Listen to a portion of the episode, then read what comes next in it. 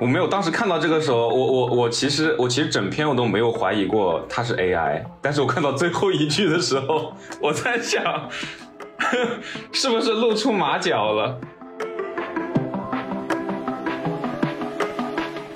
这一篇是我怀疑过是不是 AI 写的其中之一，因为这一篇的话，它有点像 AI 的点，是因为这么一个故事。首先，我觉得，首先从故事本身来说，它离对各个嘉宾的生活生活状况的认知比较远。然后，其次的话，它有一种很强的，就是感觉是网上语料很多的那一类故事的感觉。所以觉得这个故事不够自然？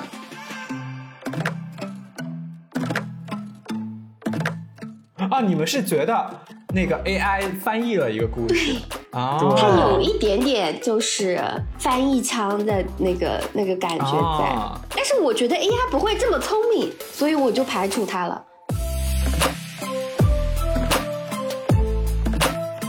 它刚开始这个开头就让我觉得，就是我。我觉得有一点硬，你要思考一下，这个可能是人写的。我 我知道，但是我要说自己的理由嘛。这篇文章跟其他文章所有的其他文章都不一样，他说的不是简单的告别，他说的是一种有一种 detachment 那种感觉，就是他说的是一个更高层面上的一种思考。所以我觉得这篇文章其实是我非常非常喜欢的一个。一个议论的 议论的文章，再说，芝芝脸已经僵了。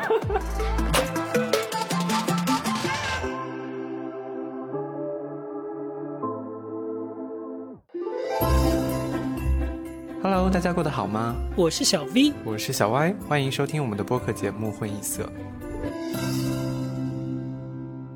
Hello，混异色的各位听众朋友们，你们今天过得好吗？我们这一期真的非常的厉害，因为这是我们会议色历史上最劳民伤财的一期，就是我们请了除了我之外的四位嘉宾，根据一篇作文材料写了一篇作文，以高考作文作为一个基础的框架模板吧，但是并不局限于高考作文的，比如说八百字之类的，以及文体不限。我们想要做一件事情，就是首先让我们的嘉宾互相做一个连连看，看大家在一起录节目的过程中，通过大家的互相了解，能否猜出哪一篇作文出自于谁之手。然后我们在里边也心血来潮的加入了一个非常有趣的创作者，就是我们的 Chat GPT 老师。在小歪的精心调教下，ChatGPT 老师也创造了一篇鱼目混珠的文章，然后混进了我们的作文之中。而且本来我们跟所有的嘉宾在群里边讨论的时候，我们会有一个，至少我会有这样一个预期，就是说 AI 写的文章应该就是一眼假，就是很容易就能看出来。结果在我们做连线的时候，我们发现其实到底哪一篇是 AI 写的，每个人的观点好像并不尽相同，而且看起来并没有那么容易分辨出来。所以就让我们觉得今天这个话题。还挺有意思的。除了我们互相连线自己的文章之外，还可以让我们见识一下现在这个 AI 做卧底的一个潜力。虽然今天由于档期冲突，很可惜小妍子没有机会来跟我们一起录音，但是小妍子也交上了他的一篇文章。一会儿我们就可以在他没有办法还嘴的情况下，疯狂点评他写的东西了。他会在底下点评。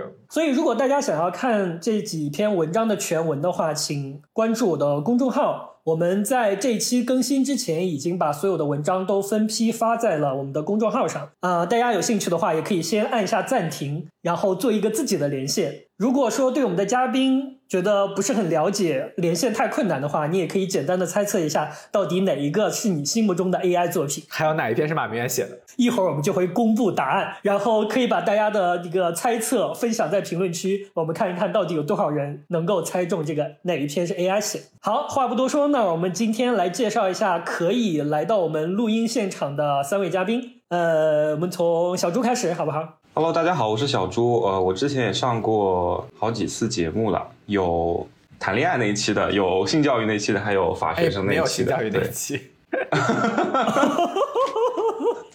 那一期都是 X X Y Y，并不知道是谁。没事没事，现在知道也没关系。哦，对，我参加过高考，所以这篇作文对我来说是，就题目而言是一篇标准的高考作文。那么下一位是我也是来过很多次的小帅，让他也跟大家打个招呼吧。Hello，大家好，我是小帅啊，很开心又来节目了。但是这次写作文实在是很难哦，大家一定要一定要原谅我，我这个初中毕业之后就出国，所以只有初中语文水平。对大家莫要笑话。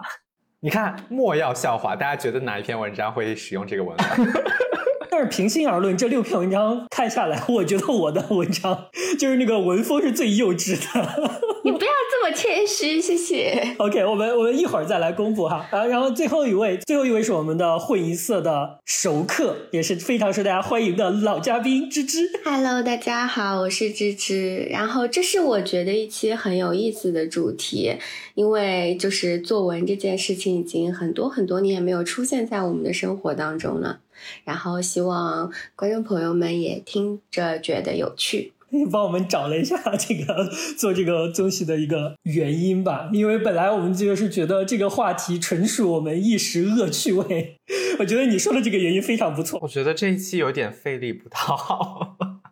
但是，但是我们先录着，先看着。对，因为之前我跟小歪我也有在商量，我说可能我们自己互相连线以及猜 AI 可能会觉得很有趣，但是我不知道一个随便的路人来听的话会不会觉得有意思。我跟大家介绍一下这次的赛制啊，就是首先我们这接下来的这个猜测的整个过程都是要由小歪来主持的，因为是我们所有人在写完自己的文章之后，都把它交给小歪进行汇总，然后把我们的猜测连线也提前交给了小歪，也就是说，包括我在内，我。并不知道哪一篇到底是谁写的，正确答案是什么，以及我也不知道大家的连线以及后边的原因是什么，所以接下来的整个过程都要靠小歪来给大家推进。这真是太难了，我昨天晚上根本就没有睡好，就为这个吗？所以我今天可能有一点语无伦次，我就根据自己直觉的想法对大家进行攻击，希望大家不要见外。而且有很多的话不是我说的，是别人说的。别人是谁？什么意思？一会儿大家就知道了啊！这一期我们的这一期的作文题也是我拟的。然后其实我们一开始拟了好几个作文题，但马明远说这个作文题呢跟高考的作文最相似，它本来也是一个高考模拟题。嗯，这个这个作文题大概就是讲告别的。他一开始就是说，哦，昼是夜的告别，生是死的告别，告别是人生的常态。所以对于这篇文章，你就要以告别为题来写。但是他原本的作文题我去掉了最后的那个部分。他原本的作文题的最后的，他的他他的重点是放在告别，其实是一个新生的开始，就是告别其实意味着一段新的关系的开始。但是我不想让大家写告别只是一件事情的开始，因为这太正能量了。我只是想让他 focus 在告别这个事情上，所以我把它最后一段删了。哦，所以就是你的意思是说，它本来这个材料作文虽然是个材料作文，但是它有把你的大方向给你定下来。对，它是一个非常的有充足的价值观引导的一个作文题，但是我把它最后一部分给去掉了，但我还留了一点点，大家可以去我们的公众号去看我们给大家的作文题。好，然后我们来开始今天的整个作文的讨论。好像老师啊。对，突然突然，这是一堂作文课，跟老师一样。也没有啦，我们就从易到难来讲。然后有一篇作文是大家所有人都猜对了，大家猜是谁的呀？不会是我写的吧？没错，就是马明远写的。为什么？你确定吗？没有一个人猜错吗？是啊。因为因为你的元素比较明显啊，元你说你说文章里边出现的东西吗？对对啊，你你文章里面出现了好几个元素，然后那些元素对我来说就跟你关系比较密切。大家都猜对了，这一篇就是第二篇阿明写的。哇，还有题记，好羞耻啊！这一篇的名题目叫做《离别时，雪花为谁飘落》啊，大家可以去我们的公众号来看这一篇文章的完整版。然后我觉得，其实你说我们其中会写题记的人，我觉得就只有你。为什么？为什么？题记怎么了？就感觉很多年没有看到过这个东西。你知道，本来它不是题记，它是它是单独的一段的。然后我就在想，既然是高考作文嘛，我就把它放到前面去。好，我给大家读一下题记啊。蒲公英的果实迎风而上，离别是新生的开始。蒲公英的花冠挥挥手，哎，挥手摇摆。挥挥手。离别是忧愁的守望啊，这是题记，听起来好尴尬啊。对啊，很尴尬。我不知道你们会不会有，我们高中的时候，其实就是我们语文老师老师老师会念念作文吗？不是，他会喊我们自己念自己的，就写的周周记的。然后我感觉自己念自己的就还还 OK，就虽然是当着全班同学面念，但是还 OK。但是别人念感觉好尴尬啊。对，因为特别是小歪他刚才那个语气，就是一副马上就要笑出来的样子。我没有啊，就更尴尬了，带一点阴阳。对啊，就很阴阳。你能不能不要阴阳怪气啊？这篇文章它主要有两个部分，然后第一个部分主要是写这个故事的主人公和他母亲的一次告别，主要的就是描述了这个下大雪的场景和他们在雪中 买了一个红薯，一起就是来描述渲染这个告别的情感。你不要笑啊！我需要强烈抗议！为什么买了一个红薯你要笑？买了一个红薯怎么了？你告诉我，你们高贵的芜湖不吃烤红薯是吗？我们吃的，我没有没有。我也爱吃烤红薯。那你笑个屁啊！但是我可以提个问题吗？为什么会有会有黑色粗体的 highlight？啊是谁加的？哦，对，因为我觉得这这个话呢，它只有马明远会这么写。是你自己觉得的吗哦，？对我自己觉得，就是别人并不会写这样的文字。这个我加粗了啊，我来我来念一下。母亲指了指旁边被棉被裹着大棉衣，棉衣，你要不要自己读？自己读。母亲指了指旁边被棉衣裹着的大烤炉，说道：“买个烤红薯吃吃吧。”我点点头，走向冒着热气的烤炉，突然发觉他好像穿的比人更怕冷的样子。平时我竟从没发现这很滑稽。哎，对，那我们后面就是本人读，就像芝芝说的会比较不尴尬。你不觉得只有你会写出这个文字吗？我我怎么觉得？请问你你觉得就是只有我会写的，所以你要给原因好吧？举证责任在你。因为它比较拟人化，就把物体拟人化的这种细节的感受，感觉只有你会有。我总觉得从你嘴里说出来都不是什么好话，都好阴阳哦。好吧，啊，那我们听听大家是怎么说的啊？我没说完，等等等等，这是第一段嘛？第一段主要是描写在大雪中和母亲的一次离别，然后第二段是写似乎是跟暧昧对象的离别，但我掐指一算，这写的也不是我呀，是谁呀？怎么回事？哎呦，怎么会不是你呢？因为第二段纯属虚构，我为了对仗的，你知道吗？啊、我来读一下啊，我来读一下，我要这个 high 我 highlight 一段啊。知道火车晚点的时候，我有些懊恼的看着外边的雪，这种折磨怎么还没有停？不如让我痛快的看着他的背影，好好流一场泪。请问你们觉得他？阴不阴阳？请你，请你们公正的跟我说。为什么就能读的这么的贱兮兮了？但是我不得不说，“好好流一场泪”这这几个字好古早啊！这是谁呀、这写的是谁啊？就纯属虚构是吗？就是我想象了一个，就是我本来在构思这个文章的时候，我就是在想想要造成一个对仗的，所以我有一个一和二，就是一个是你去离开别人，另一个是别人离开你。这个我离开别人，我一下想到了我妈，然后我就在想，这个时候我每次觉得离开都无所谓，然后就很洒脱，然后我想要。换一下，但是我找不到一个合适的，但是我又需要它发生在一个很对仗的一个场景里，所以它就是一个类似的场景，但是大部分是虚构。这篇文章居然还有设计，但是我有一个问题啊，就是我我看这篇文章，我最疑惑的就是也不是疑惑吧，我最记忆最深的一个点是最后那个“商人重利轻离别，利在远方”，然后我没有 get 到为什么它的 ending 是“商人重利轻离别其实可能用的不是很合适了。我没有，当时看到这个时候，我我我其实我其实整篇我都没有怀疑过它是 AI，但是我看到最后一句的时候，我在想，是不是露出马脚了？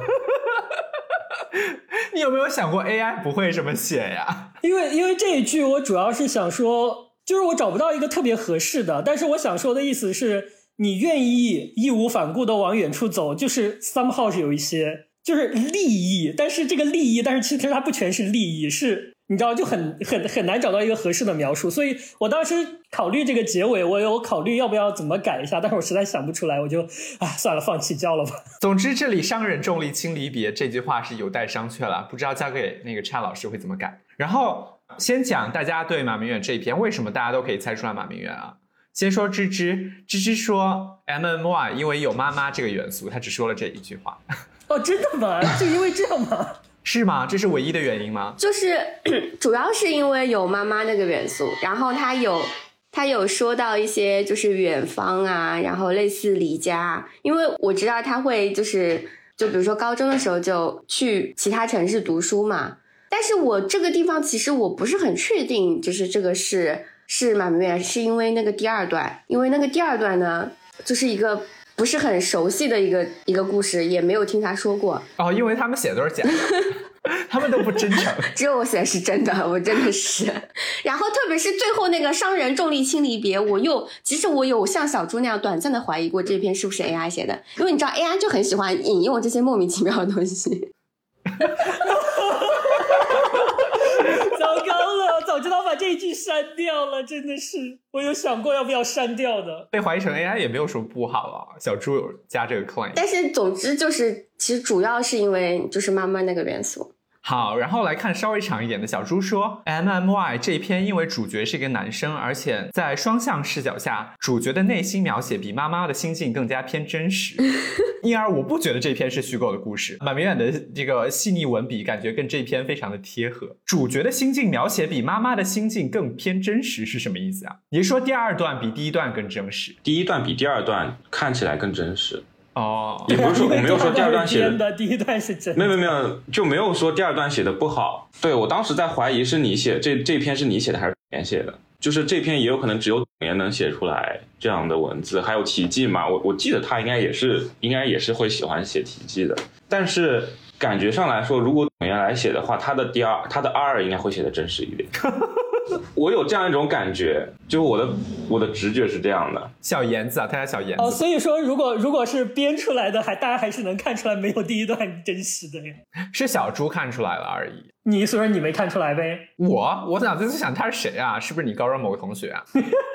好，然后小帅写了非常多来分析为什么是你啊。第一，文笔非常的细腻。很多镜头式的描写，比如视线的捕捉、红薯的特写，氛围感也很足。这些都跟你以前的公众号文章很像。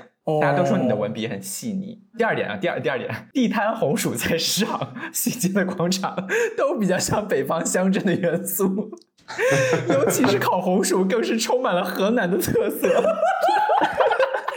们真的好烦，我就不知道为什么烤红薯。真的那么河南吗？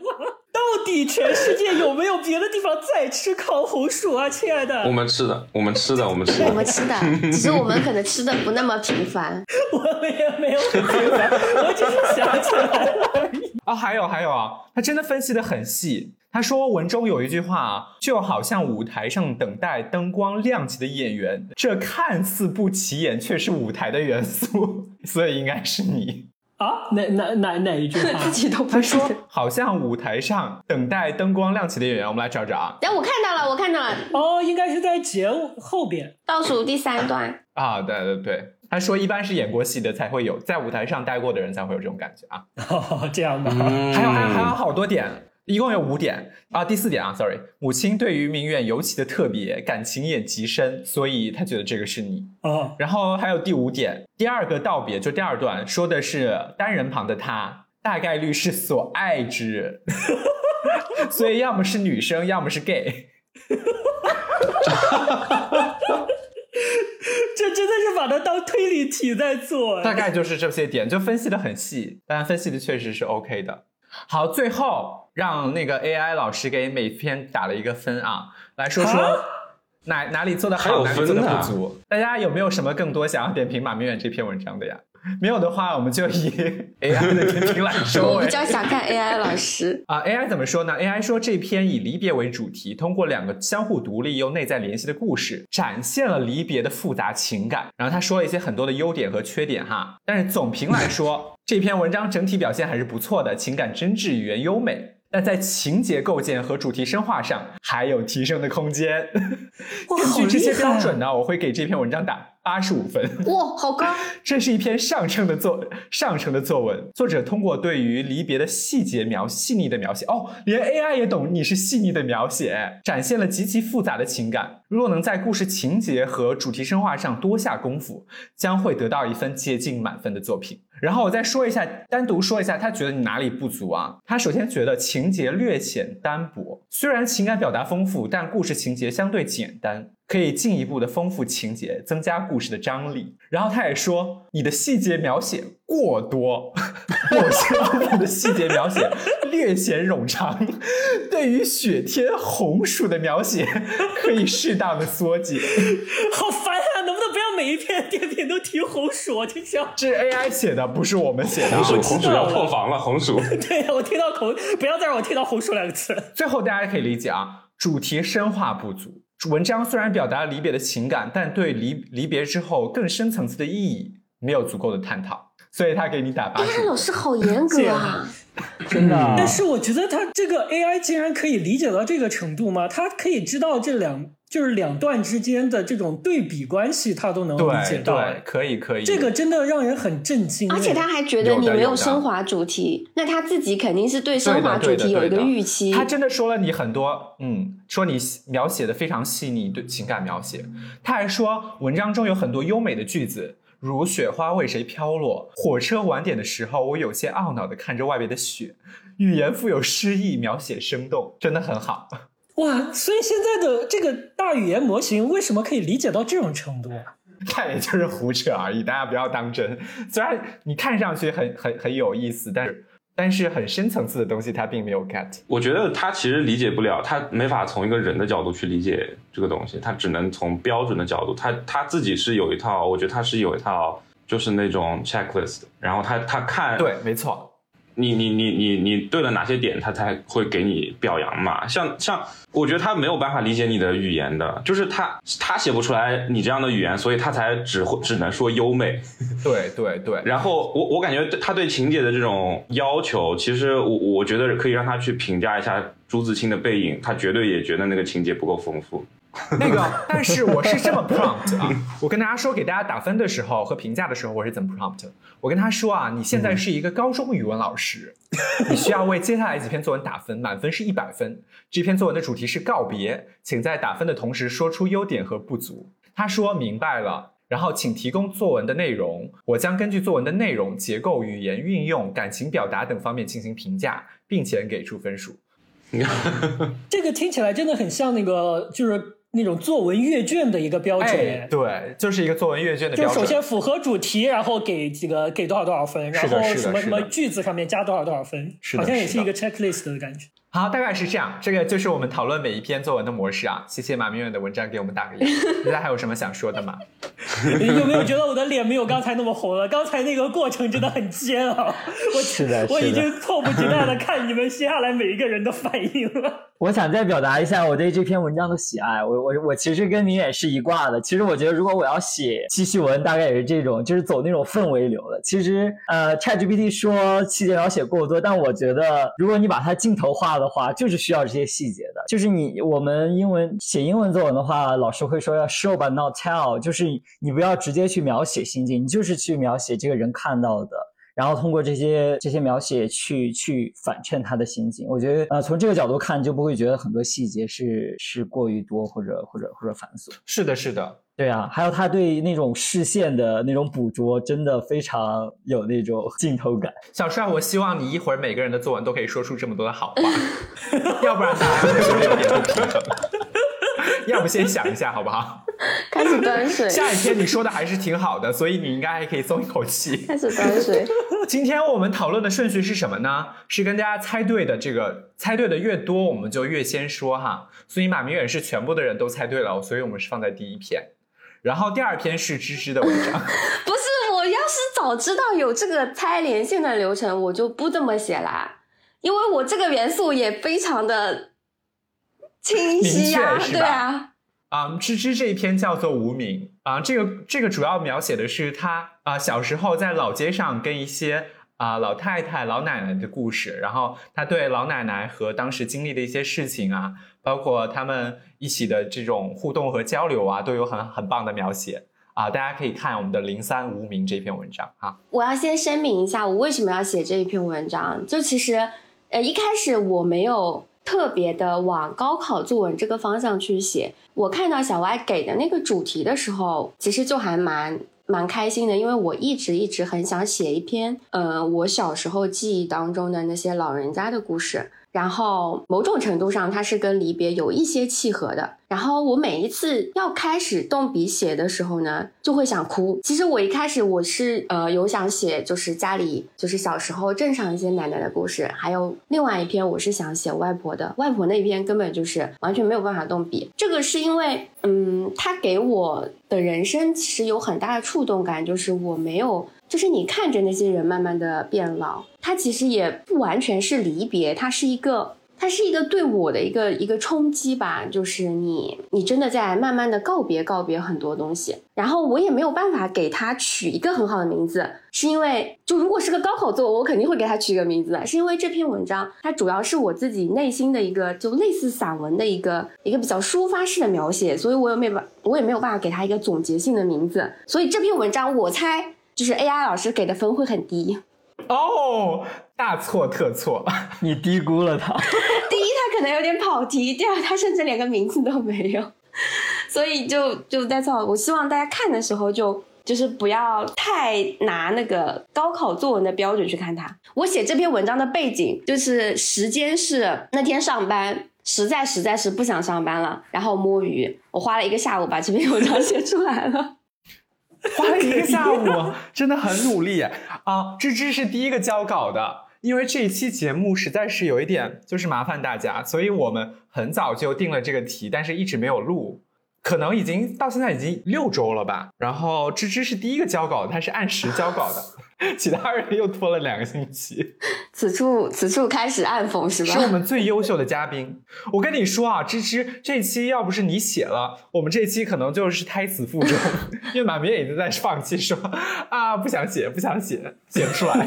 所以多亏了芝芝才才有这一期，我觉得这一期不管录的怎么样，然后我觉得它它是一个我很我自己很喜欢的内容。好，呃，芝芝你还有什么创作创作上的这个想要说的吗？呃，没有了，就是这以上就是之前我我我的一些写的这个背景。那我先说好不好？首先我这篇猜错了，我我这篇和某一呃和第一篇。我我把他们两个人猜反了，应该就是当我现在知道这篇是芝芝写了，我觉得我的整个猜测里边应该就是把我的对这篇文章的猜测和第一篇的那个人名反一下，我觉得我应该其他就都猜对了。我我当时有在纠结，就是因为我猜第一篇是芝芝写的，我猜这篇是小帅写的，但是我现在觉得应该是第一篇是小帅写的，这篇是芝芝写的。就是我读完这一篇的时候，我就觉得他要么是芝芝，要么是小帅。但是为什么我觉得他是小帅呢？因为我觉得第一篇更像芝芝。一会儿我们。我们去看第一篇的时候，我会说为什么。但是我我对这篇文章其实印象是比较深刻的，就是我记得啊，呃，除了某一篇就是特别小说的小说之外。就是在我的脑海里有一个比较完整的这么一个故事的感觉的，就是除了我自己的，就是这篇和最后那篇老何，就是这三篇是让我印象中是三个故事。除了当然小说那个肯定是一个巨大的故事，但是那个实在是太独特了，所以跟其他的就没有办法放在一起。就是这个三个是给我一个故事，然后其中我觉得这个故事就是那几个那几个奶奶的形象，就是给我给我的脑海里边留下了很深的印象，就是我。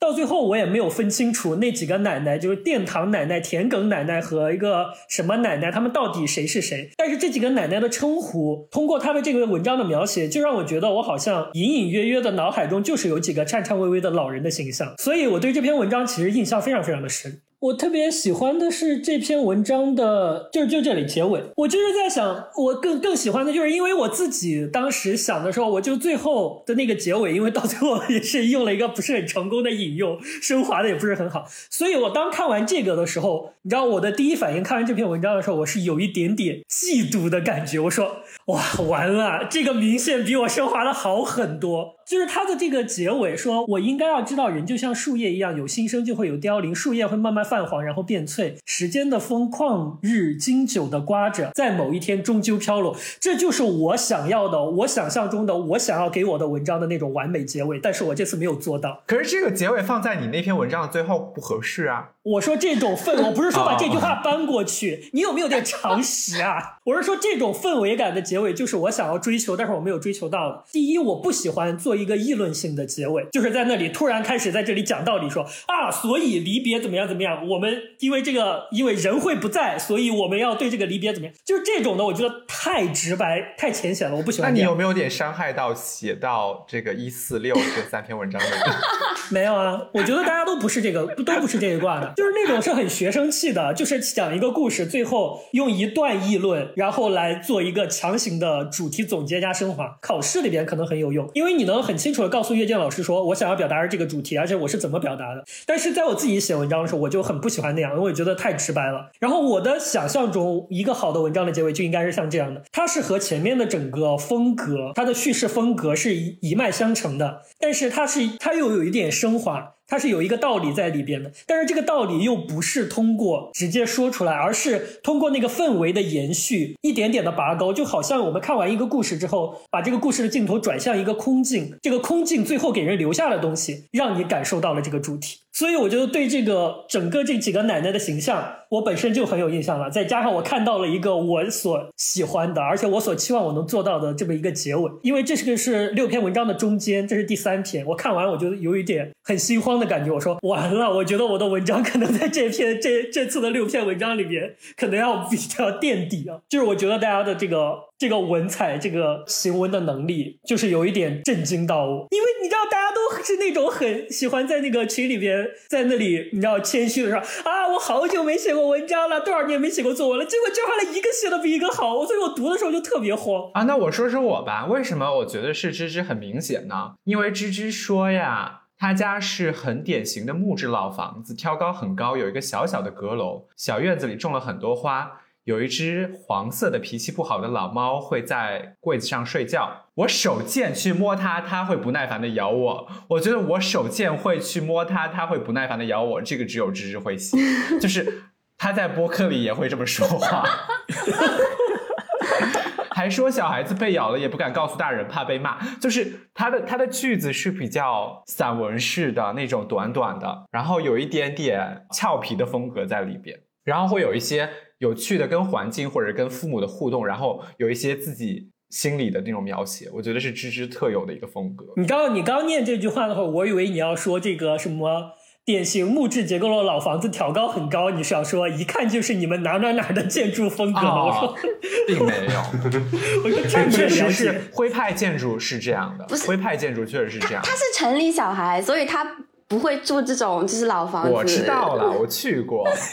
我们乡下小孩才会有。哎，那那小猪，你们两个有猜对吗？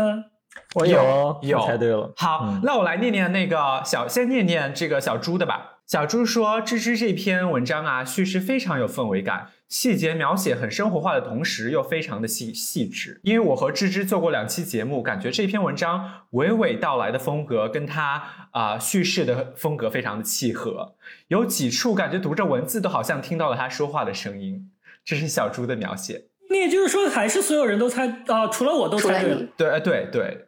啊，我觉得特别明显，就是也是你就是粗体化的这这这一段话。嗯。我感觉能把文笔写的这么，就是像像我的话，我我写东西，我感觉我写记叙性的东西，我就会写的偏向描写。但是感觉这篇文章的它很有对细节的把握是，对它是它是毫不费力的，对，就是它完全只是在说而已，就是非常生活化的语言，但是就是让你让你能感觉到它创造了一种氛围，这种氛围是不需要去描的，它不需要去做任何限定词的描述，它就直接去说它的情节就可以了，就。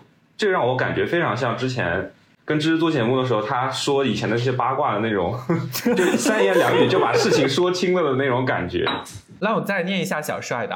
小帅说：“无名的触感很温暖，像是周董的稻香，但却明显很明显是女生的视角啊。男孩子在村子里最常见的是会玩泥巴、疯跑。”抓知了、逗树叶梗之类的，而不会是充满细节的温柔的鹿猫，更不是很爱邻家的奶奶。更何况作者描述的都是邻家的妹妹、太太、奶奶这样的村里女性形象，整体上的口吻啊，还是偏年轻时候的乡愁和长大了的烦恼。还有就是没有孩子，就是还没有孩子的时候最容易伤感的呃事情啊。这句话就是说，他说这个整体的口吻还是偏年轻女性的口吻，就是明显还是还没有孩子的女性啊。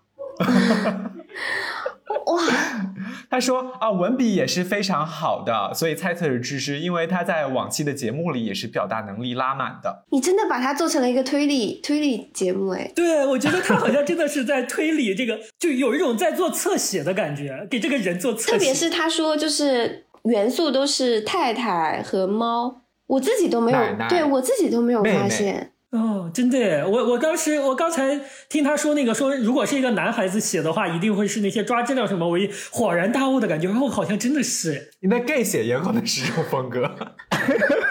我不会啊，我觉得小时候那小男孩都一样啊，其实也不是。你 不要 stereotype 啊啊，我们节目不推广任何 stereotype，好吧。大家对芝芝的评价都非常非常的好。小帅有什么想补充吗？我就是想也想说，对我这这也是我很喜欢的一篇文章。我觉得他就说周董稻香是那种感觉嘛，但他那个语言，他的这种镜头语言很像那种宫崎骏的那种动画片，就是哎，对我也觉得有一种那种感觉，对吧？就很平淡，但是每个镜头都很温柔，就是那种滤镜都是那种很阳光的，然后而且是很柔和的那种，对，非常温柔，非常柔和，然后就让人很舒服。你你你就读他的文章，你就觉得像像流水一样，很轻，然后很顺，然后就就就读到。然后我觉得最后那个那一段确实是升华，而且是那种就你还没有你还没有意识到它升华，它就已经升华了的那种，就不需要太多的去去琢磨，然后它就自然而然好像就。就就流到了，对啊，流到了这样一个结论，就就很很棒。对我我也很羡慕，很羡慕这篇文章。这个我就觉得是那种，我不知道是不是那种妙笔偶得的那种结尾。就是我一直很想追求这种东西，但是我老是觉得我做不好。我觉得芝芝有这个受益于他平时会写一些微博，他文微博也蛮文艺的。他之前不是有说他每个月都会写微博吗？所以大家如果想得到芝芝这样的妙笔呢，还是要勤练苦学。多多感受，多体验，多写。好的，这个芝芝的文章呢，是这次 AI 给出的最高分数啊。这个 AI 老师给芝芝打了九十二分。哇！啊？对，真的。啊总体来说，这是一篇情感丰富、细节生动、语言优美的好文章。它主要欣赏你的特点是感情非常的真挚，通过对老街的回忆，展示了成长对成长地和那里的人的这个深厚的感情。情感真挚，让人感同身受，我觉得写的非常好啊，细节描写非常丰富，他 就没有写细节过多。你的 你的口口气真的，你不要拉踩好不好？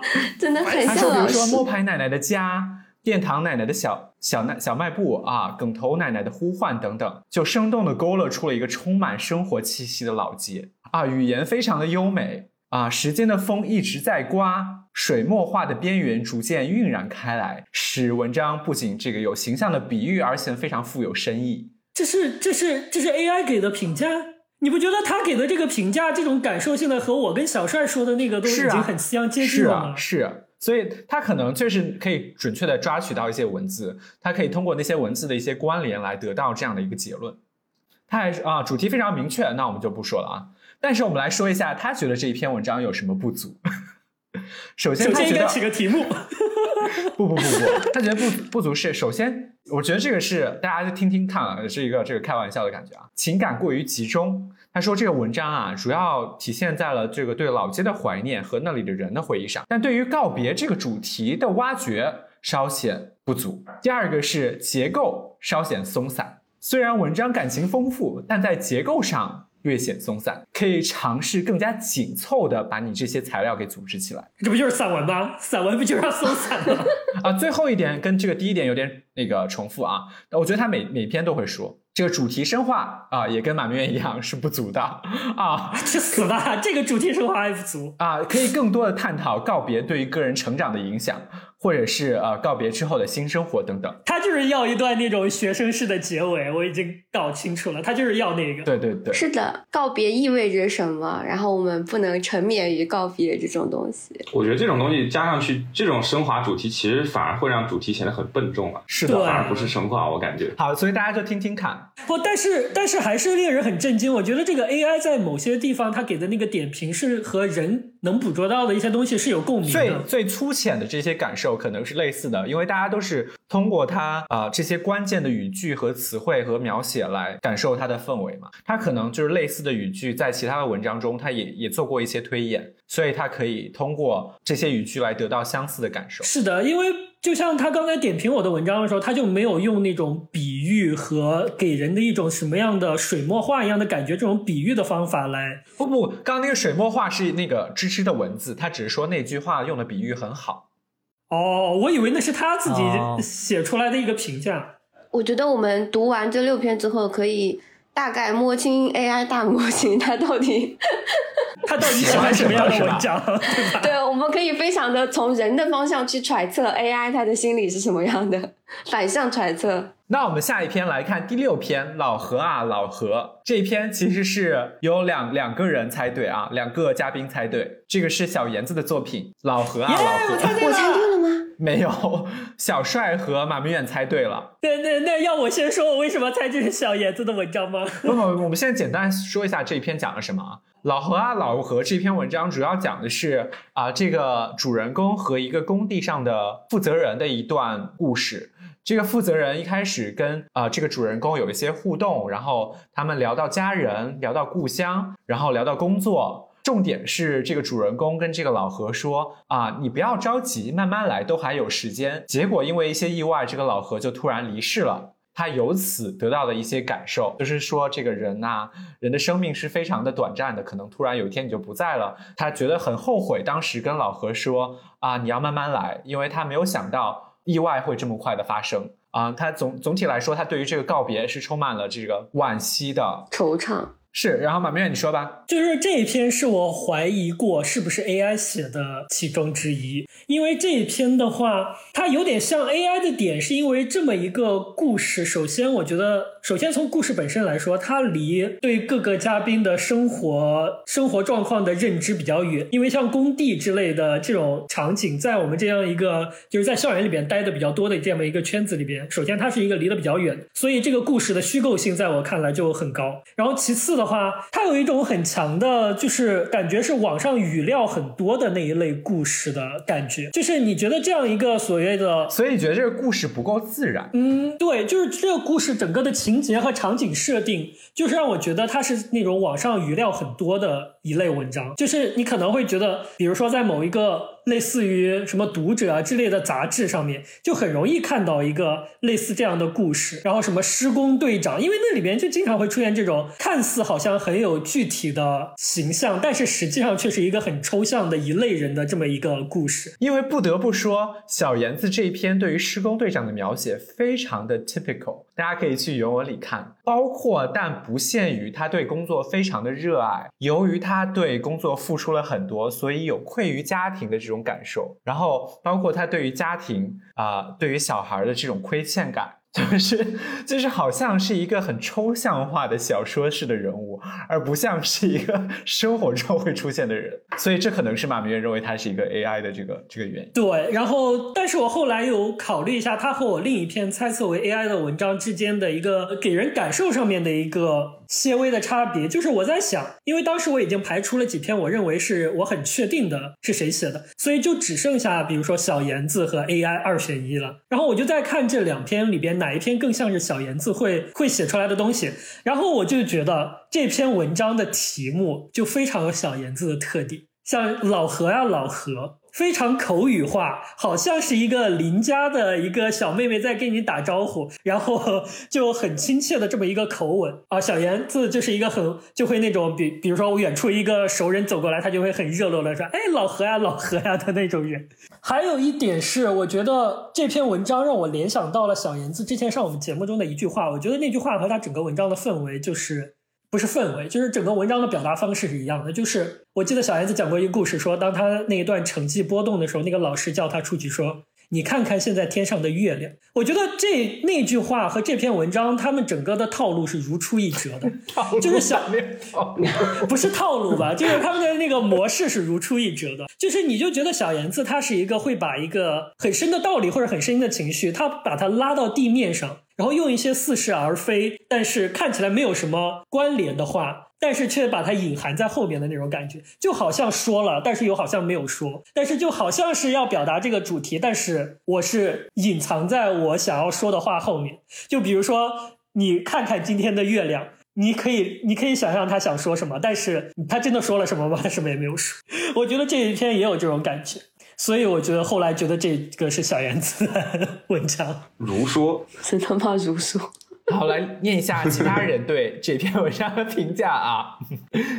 我们我先念那个猜对的，还有小帅也猜对了。小帅说，最后老何这篇文章啊应该是呃来自于一个年龄比较大的人。其实小言子没有比较大，他的意思应该是阅历比较丰富嘛，因为有工地啊，有和别人的交互啊，整个看起来是比较成熟的一个嗯场景吧，不是很学生气的，所以他猜是宝妈，所以也没有猜错。啊，芝芝说。芝芝是用排除法，他到最后排除了一下，就这是小猪写的。不是我，我我为什么没有呃没有把这篇往小言子身上猜？是因为我的固有思维告诉告诉我大家写的都是真实故事。然后呢，这篇文章哦，我跟你说，这篇不一定不是真实的故事啊，有可能是真实加上了一点修饰的。啊，因为这篇文章我觉得他的视角是男生的视角，所以我就以为是男孩子写的，我就没有把它往小严子身上猜。施工队长的律师的视角。不是，但是我我往你身上猜，我也觉得有点不合理，因为。因为很明显你也没有去过工地，你知道，所以我当我记得我有给我有给小 WiFi，就是这篇我就真的就是摆烂，就是随便猜，就是只剩你一个人了，所以我就往你身上套。啊，小小猪写的非常的具体啊。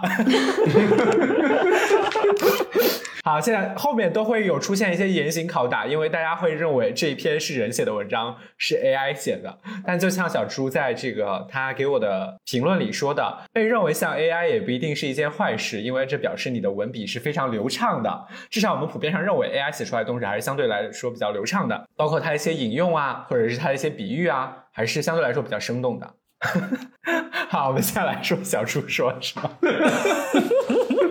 就是我加粗的这一句。啊，汽水瓶身和它一样，都浸满了水珠。八字胡在滔滔不绝的嘴巴上舞动着，增添了几分俏皮可爱。这两句话让他认为有很强的 AI 的嫌疑。然后他说，在情节上的突然转换，就是说之前都是在跟老何说这个啊工作上的事情，但是突然话锋一转，老何就因为一些意外不幸的离开了。他觉得这个。很像是 AI 的作风，但是他也说啊，文笔非常的流畅，细节很到位，所以呃，他他他最后通过排除法，觉得这个是 AI 写的。你你有什么想要辩驳的吗？没有，就是主要是因为联想到那天我不是在我们微信群聊里先发了一个 AI 写的那个小说嘛，那个湖边的奶奶，就她在回忆着自己的过去，然后突然就来了个社区工作者。就我觉得这里的转折稍微有一点点，稍微有点突然，不是说生硬吧？因为人如果要突然意外去世的话，他也只能是这样嘛。但是就是让我感感觉到有一次 AI 的那种，而且这两个这两个描写让我觉得，就是汽水瓶身和它一样浸满了水珠，就确实是应该是人写的，但这种描写让人感觉没有视角。我我不知道我这样说是不是啊 make sense？但是我我我给我的感觉就是这种描写不是像一个我和他是朋友，然后我见到他的时候。产生的感觉，哇，这句话有点冒犯 啊！没有没有，我我的意思是，这个写的不像是真实真实生活中人际交往的时候，说我看到这个人，呃，他现在非常的就是辛苦，然后身上出了很多汗。然后我会看到他手里那瓶水，然后说他们俩好像他们俩是一样的，他们的 都浸满了水珠。我我我首先我觉得从一个人际交往的角度，我不会去这么去想他，所以我感觉这样这样的描写就是 AI 的痕迹，有一点 AI 的痕迹，所以我当时就怀疑他是 AI。就是我其实和马明远一样，我把这篇和另外一篇，我我都是在想是哪一篇是小燕子写的，因为我之前没有看过小燕子的作文，然后也很久没有联系了，所以我不太确定。对，我觉得小朱说的，我我也是。是这种感觉，就是这个故事，可能也是因为我就觉得很难相信，这真的是我们周围某一个人在工地上面的一个经历。然后，如果在这种基础上的话，你真的会觉得这个故事很像是某一个人想要在编一个小说的时候，他会编造出来的一个故事。但是他又编得非常的流畅，没有任何的一点就是磕磕绊绊的痕迹。你觉得如果他是编的，他却能编得这么好，那他只能是 AI 编，就大概是这么个感觉。所以，如果他是真实的话，那他就是就就可以解释得通。当我猜他是小园子写的时候，我觉得他应该是真的有遇到过这个人。我最开始看他不是就是小陈陈经理嘛，然后我仔细的去拉了一下我们群里的名单，回想了一下，这里面有姓陈的吗？是我记错了吗？我记得没有一个人姓陈的。我们我也不知道，我们回头可以问问他啊。至少他最后说的这一段，最后他这一段说呀。我也到了老何老何那一般上有老下有小的年纪，没有了刚毕业时的莽撞和年轻。冰凉的药水通过静脉注射进我身体，生病的身体，让我感受到治愈的力量。这个这个是真实发生的事情，因为他那那两天身体不好，但他还是波冗为我们这个节目 创作了一篇，呃，不管是小说也好，或者是文章也好，呃，所以还是谢谢今天没有来参与的小妍子啊，谢谢谢谢但是我觉得这样看起来的话，小妍子的人生经历真的好丰富啊，是肯定是比我竟他他竟然还有这样的故事，真是太厉害了。其实我觉得这篇文章读下来，还是能看到很多里头就是关于家庭这个概念，还有啊孩子的这种重视的。其实我觉得从这个角度看的话，你能想象这个作者很像是一个母亲的对啊，这个母亲是很爱自己的孩子和很有这种家庭责任感的，而且她可能看到身边有这样的事情，她也会想说自己能陪自己孩子或者家庭多久啊什么的，会有一些这样的关于告别上的想法。然后我弟弟因为他是那种工地上做造价的，所以我还真的就是相信说我们身边人是是有一些人是在工地上工作的，然后是会接触到一些嗯蛮蛮生活化的这些这这些人。我觉得他最后能写出来，人生其实是一期一会，未来难料，然后要认真友善的对对待所有身边的人，因为这些都是我们活过的证据。能写出这些话的人呢，我觉得不外乎是小帅或者小妍子，因为其他三位嘉宾，我想应该是都不行吧。好，anyway，什么意思？最后来说说啊、a i 老师对这篇文章的呃这个这个评价啊、a i 老师会给这篇文章打八十八分。他认为这篇文章整体完成度较高，情感真挚，细节生动，能够打动人心。但在细节处理和主题深化上，主题深化还有提升的空间。综合考虑会给八十八分啊、我来简单的讲一讲他觉得好的啊啊、首先情感真挚，他说啊、这个用第一人称来描写，可以深切的让读者感受到作者和老何之间的友情和对老何的敬佩和怀念。然后细节描写也很丰富，主题也很明确，不仅是对老何的告别，也触及了对生活、对未来的思考，层次分明啊，语言也是非常的流畅。他觉得不足的地方有呢。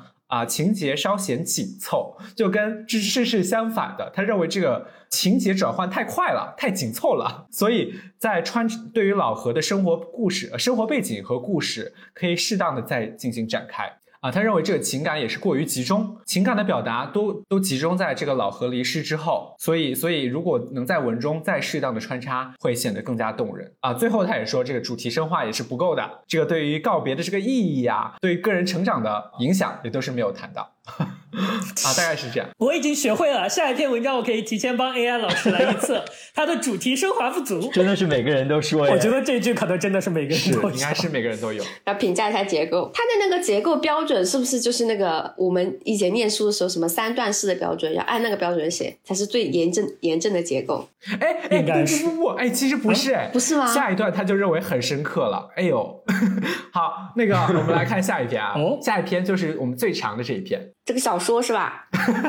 那个小说吗？小说哦《零五山中奇遇》。这一篇实际上是谁写的呀？这个肯定是小猪写的，没有任何疑问。为什么我看到了第一眼我就知道啊，对，只有马明远猜对了啊，只有马明远猜对了啊，这篇不是特别明显吗？啊。马明远，请你简述为什么你觉得这一篇是小猪写的？哎，等等等等，哎，我们还是像像像之前一样啊，对对对这个是一篇很完整的小说，它大概三千多字。那个小猪在小小猪小猪。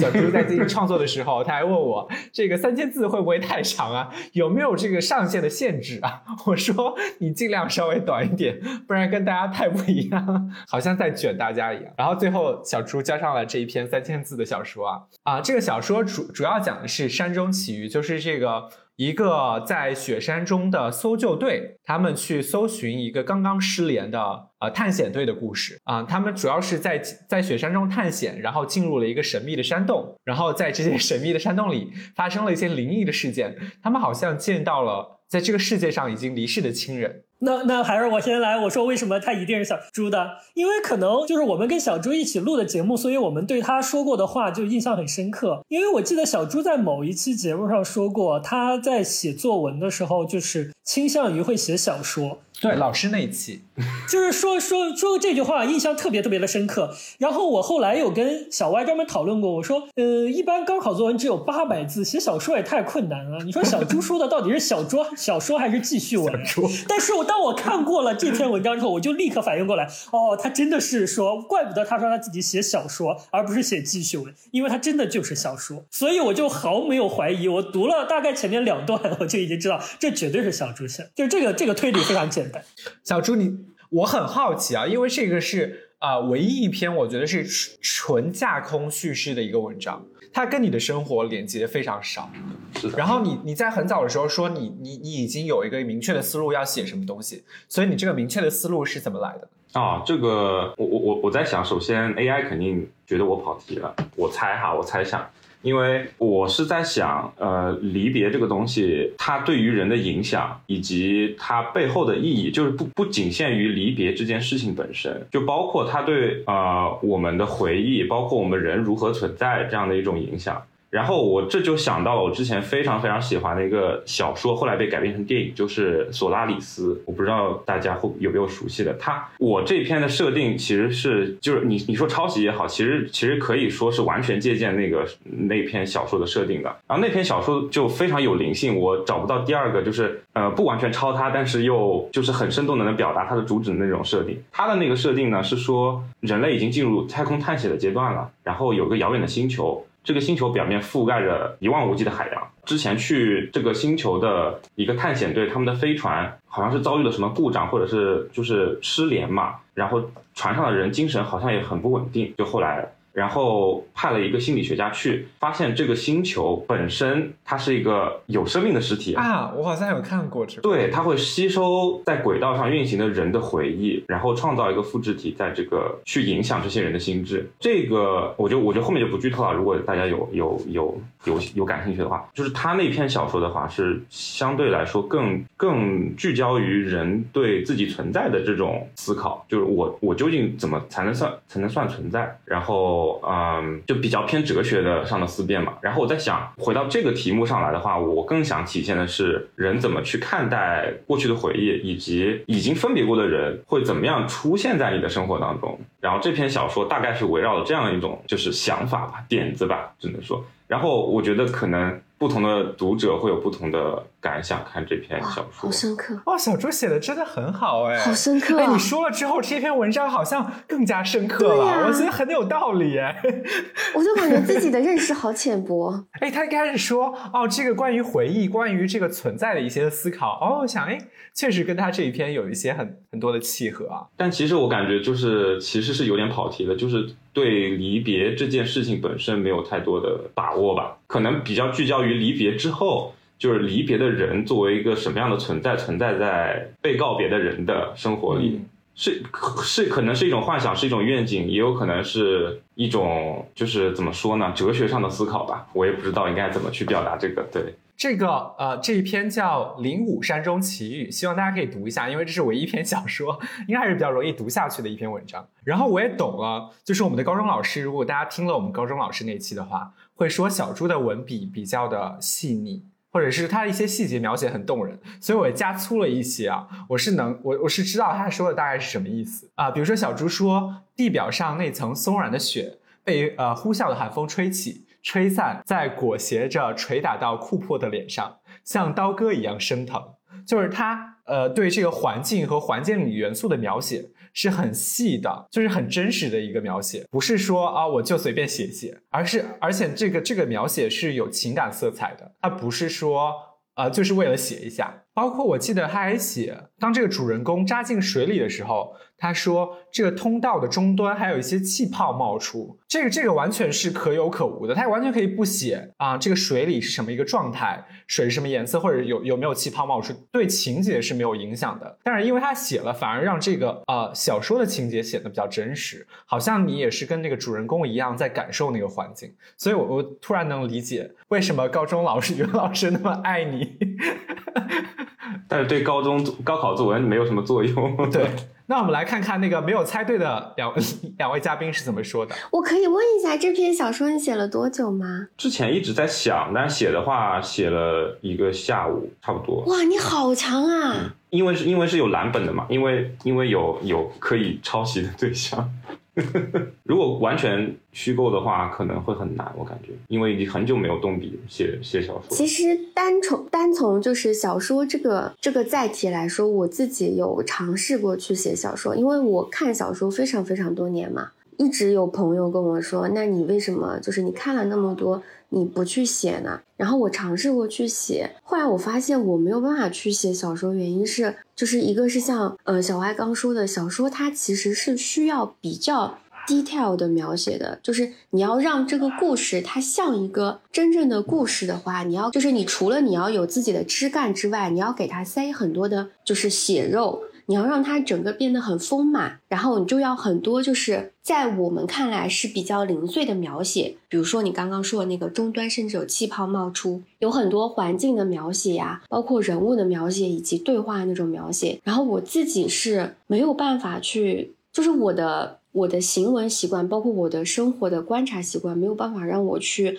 做到很详述的去描写一个东西，并且把它描写的非常的有血肉。我很爱看小说，然后我也很佩服会写小说的人。但是我自己就是完全 get 不到这个技能，所以我当时第一一眼看到这篇文章的时候，我又短暂的想了一下，这应该不会是 AI 编的吧？就是我在群里有发，我说这篇应该不会是 AI 编的吧？AI 有这么聪明吗？然后我也没有他，我也一开始完全没有办法把它跟我们就是参加节目的这几个嘉宾做个连线，就是它是一个完全迥异的风格，跟你的就是平时说话或者你的生活就是完全没有关系，它是一个独立的一个载体。我我找我找不到，就是他怎么样和一个具体的人去做联系。但是我有在想，他应该是小帅或者是小猪其中的一个，会不会冒犯其他人啊？那肯定不是我嘛。然后然后马明远我已经确定他写了哪一篇了嘛。然后如果是如果是那个小严子的话，我猜他应该不会写小说这样的载体，我猜他是会就是写比较。正统的那种文章的人，排除法只剩下小帅和小猪两个人，然后二选一我选错了。好，我觉得比较有意思的小帅是怎么说的呢？小顺赶紧想一些好词啊！小顺说：“我认为这篇是 AI 写的，因为他的文笔太翻译体了。我一开始就觉得是 AI 写的。”真的，这个是如果我不是有对那个小猪的印象的话，我的第一反应也是这个，真的就是完完全全像是一个从英文翻译过来的故事 啊！你们是觉得对那个 AI 翻译了一个故事啊？它有一点点就是翻译腔的那个那个感觉在，但是我觉得 AI 不会这么聪明，所以我就排除它了。我其实很同意，那个小猪还用了一个这个。啊，谐音梗啊，可以叫谐音梗吗？大家可以自己去看啊。藏头小说。当然，当然，小小猪在这个文章的结尾已经点破了这个谐音梗，所以大家可以自己去了解一下。然后，作为这个大语言模型的工作者，终于。轮到了一些自己业内的情况。小猪这篇文章超过了三千个文字，这就意味着它不可能是一个 AI 生成的一个完整的文文章。为什么？为什么呢？因为一般现在的 context length 就是你的整个文章的长度大约只有四千。像这种商用的 ChatGPT Four，它就是四千 context。然后你还要考虑它所有的 prompt，就是就是呃这个 OpenAI 给 ChatGPT 的一些要求。包括用户输进去的这些文字，它会严格控制它输出的文章的长度，所以它是没有办法完整的生成一段很长的内容的。就即便是你去调整，你去 engineer，这个也是一件很困难的事情。比如说，你可以让它去啊，说你生成一个故事梗概，然后再根据这个故事梗概去去延长，这也是一件非常困难的事情，因为它没有办法让整个故事是一个连贯的故事。所以，如果你看到一个很长的连贯的故事的话，它不太可能是一个小说的作品，AI 的啊，不，不太可能是一个 AI 的作品。我我我觉得这篇确实很有欺骗性，因为当时我排除完之后，就剩下这篇和他之前的那篇。我觉得这两个之中，一个是 AI，一个是小猪，然后我就分不清哪个是哪个。我觉得这篇写的很好，但是他他的主要问题就是，第一，他确实很翻译腔，他是属于他他真的是我读起来很困难的种，真的我这种我这种初中语文水平读不下来这种文章，我真的读起来很累。然后第二就是，我觉得他这这个这个东西，我觉得很难像我们中间一个人能 handle 的，就是他这么的。它这么的立体和它这么的完整，然后它又你你会觉得从它一开始到它后边都是提前已经构思好了的，是是很我们我们中间真的有这么这么厉害的人吗？对，所以我就盲猜，觉得这肯定是 AI 从谁的小说里截出了截出的一个短篇小说翻译过来的，就是我的我的直觉是这样这样想的，但我没想到，对，真的有这样的高人在，那那就没办法。这个我是认栽的啊啊！我觉得小猪这一篇还是写的非常好的，但是 AI 老师不这么认为。AI 老师啊，还是打了我们本次的最低分啊，八十五分，跟马面是一样的，又在拉踩。开玩笑，一你这句话 我不录了。一会儿跟马面再点评一下，我觉得他把它放在最开始有一点那个可惜啊。大家一会儿再给大家一个机会画一下马面的作品。好，来说一下这个这这篇作文，AI 认为它有什么优点和不足？AI 认为这篇文作文总整体上是成功的，能够吸引读者的注意力，能够引发对于人物命运的关注，情感表达深刻，主题明确。如果能够在情感的转折和细节逻辑上再加以打磨，将更加完美。他认为你的好好的好的优点是什么呢？故事背景非常的独特，作者选了一个不常见的背景——山中探险，为故事增添了一些神秘的色彩。他也认为你的故呃情节引人入胜，就是故事啊是悬念层层递进的，可以使读者产产生强烈的阅读兴趣。描写也是非常细腻的啊，作者对于环境和人物的心理描写都非常的细腻。比如说，对于寒风、洞穴或者主人公内心的复杂情感描写都是非常的准确的。但是这这一点就是你刚刚说的，其实 AI get 到了，他认为你的主题是很深刻的，他认为通你通过主人公内心的描写和经历，展示了对于过去的告别和对于亲人深切的思念，体现了告别的主题。好，我们来说说你的不足。对啊，那分扣在哪里啊？啊，不足是情感转折稍显突兀。比如说，他他他认为你故事中的人物的情感转折，尤其是在洞穴中的心理活动有一些突兀。呃，读者可能需要更多的情感铺垫来理解人物的啊行为和心理变化。他认为你的一些细节合理性不是很 OK。比如说，呃，探险队失联之后，库珀的迅速反应，以及洞穴内洞穴内部的环境的科学性等，都是有待商榷的。什么玩意儿啊？这是这是正常的点评吗？最后一点，我认为他说的有一点道理啊。他认为你结尾留白过多。他说，通常来说啊，故事的结尾，呃，留白会给读者留下比较多的想象空间，这是一种艺术手法。但是对于一些读者来说，会感到困惑，不知道故事的真实结局是什么。是不是因为这个结局有三千字的限制，有点仓促？对对对，我有点同意。而且而且，其实我想我想说，就是我的描写是很生硬的，就是我我一直有这种感觉。我在写的时候就有这种翻译腔的感觉，因为我有很我也很久没有用中文写过东西嘛。我的思维开始有点偏向，因为我之前呃对我影响比较深的小说，我也看的都是国外的小说翻译过来的。对对对对，嗯，所以说我我描的部分很多，就是感觉确确实是描写上就就确实是挺生硬的。然后 AI 的痕迹也是有的，对。然后留白的话，哦，就是这个，其实我想我想说一点，就是我也感觉很无奈的一个点，就是我从一开始就是想把整个故事的设定给藏起来的，就我没有想去描详细的去赘述这个故事的设定，因为整这就是整个小说的 idea 就是把它藏起来，然后让读者读的时候再去想它是为什么。然后如果把这部分也加上去的话，一个是字数也不够，一个是就稍显有点也有点说教的意味在里面，我感觉好像又说的太具体了。如果都加上去的话，好像有点生硬的说，哎，这就是这个事情，你懂了吧？就有这种感觉。其实我想，我我这篇我可能稍微多说一点点，就是我这篇想表达的一个，就是有一个隐藏的设定，就是呃，那那幅壁画，就是他们进去洞穴看到那幅壁画，就是。啊，原住民嘛，原住民叫叫美尼菲嘛，就是 manifest 啊，显现嘛。原住民他们看到的这个山上的这个有人对着他们下面，然后他们在对着山顶里膜拜。其实那些人他是出不了山洞的，这些人都是来自于他们的回忆的一个投射。然后这些人是出不了山洞的，他们也只能对着他们逝去的亲人去去遥望。再往大了说，就是为什么这部分原住民能活在这里，是因为他们跟自己的回忆有一个强烈的联系。就这块山是他们的圣山，别人也进不去。就是整个都是在说，就是人是怎么样和自己的回忆建立联系，怎么样和过去的啊告别产生联系，然后这个告别怎么存在于，就是在现实生活中不可能像有这种超自然的存在嘛。但是就在小说的设定里，它是怎么样一个超自然的啊形态出现，然后怎么跟人对于过去的这种这种这种怀念去构建起来的。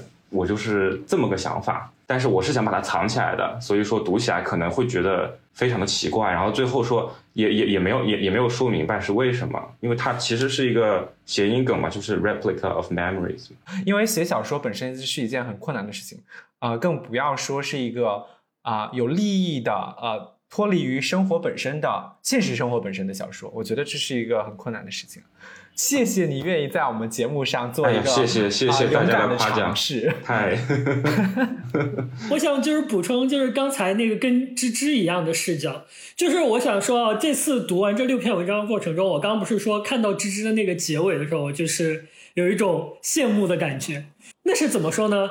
就是可能有一点点拉踩啊，但是我觉得像芝芝那个结尾的话，就是那种妙笔偶得。我觉得对于我来说，我是我这次没有发挥好，我没有得到那么一个结尾，但是我可能努力够一够，在某几次我也是能够达到这样一个比较好的一种效果。但是我看完这篇小说的时候，我真的是有一种叹气的感觉，我就觉得这个实在是不是我能够做得到的事臣。妾做不到啊！对，就是就像芝芝所说的那样，就是我有尝试过写小说，但是我所写的东西都是有现实 base 的，我只能在现实的 base 上面加工。然后在我写完我的那一篇有现实 base 的小说之后，我曾经尝试过想要开始一个新的系列，然后去写，然后开始去塑造那个框架，开始去构思一个可以是一个完全虚构的故事，我想要动笔。但是当那个时候，我就发现，就像芝芝刚说的时候一样，当你真的去动笔去构思，想要开始一个小说，你就会发现它有多困难。然后可能对于芝芝来说，她说她对于那些细节的描写如何添加来说，这是对于她的难点；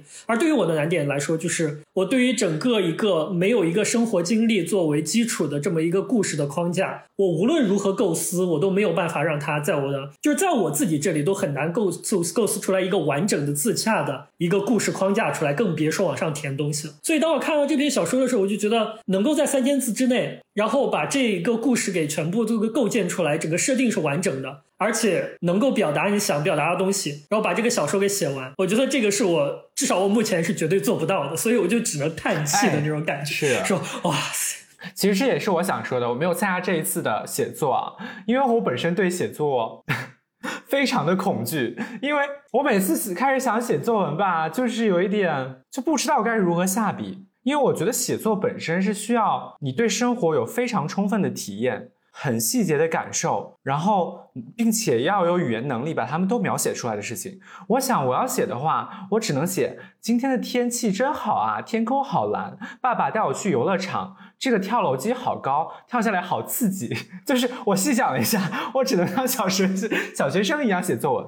这个在播客中其实是没有问题的，就是你不需要那么精巧的构思你的。你的语言和比喻和描写，但是你把它写下来的时候，其实是一件一件很有挑战性的事情，更不要说像小猪这样脱离生活的体验，完全去描述一个啊、很很有想象力的世界。因为我觉得，就是如果说我我自己觉得我有什么比较大的弱点的话，我还是比较屈从于现实世界的框架，然后没有那么强。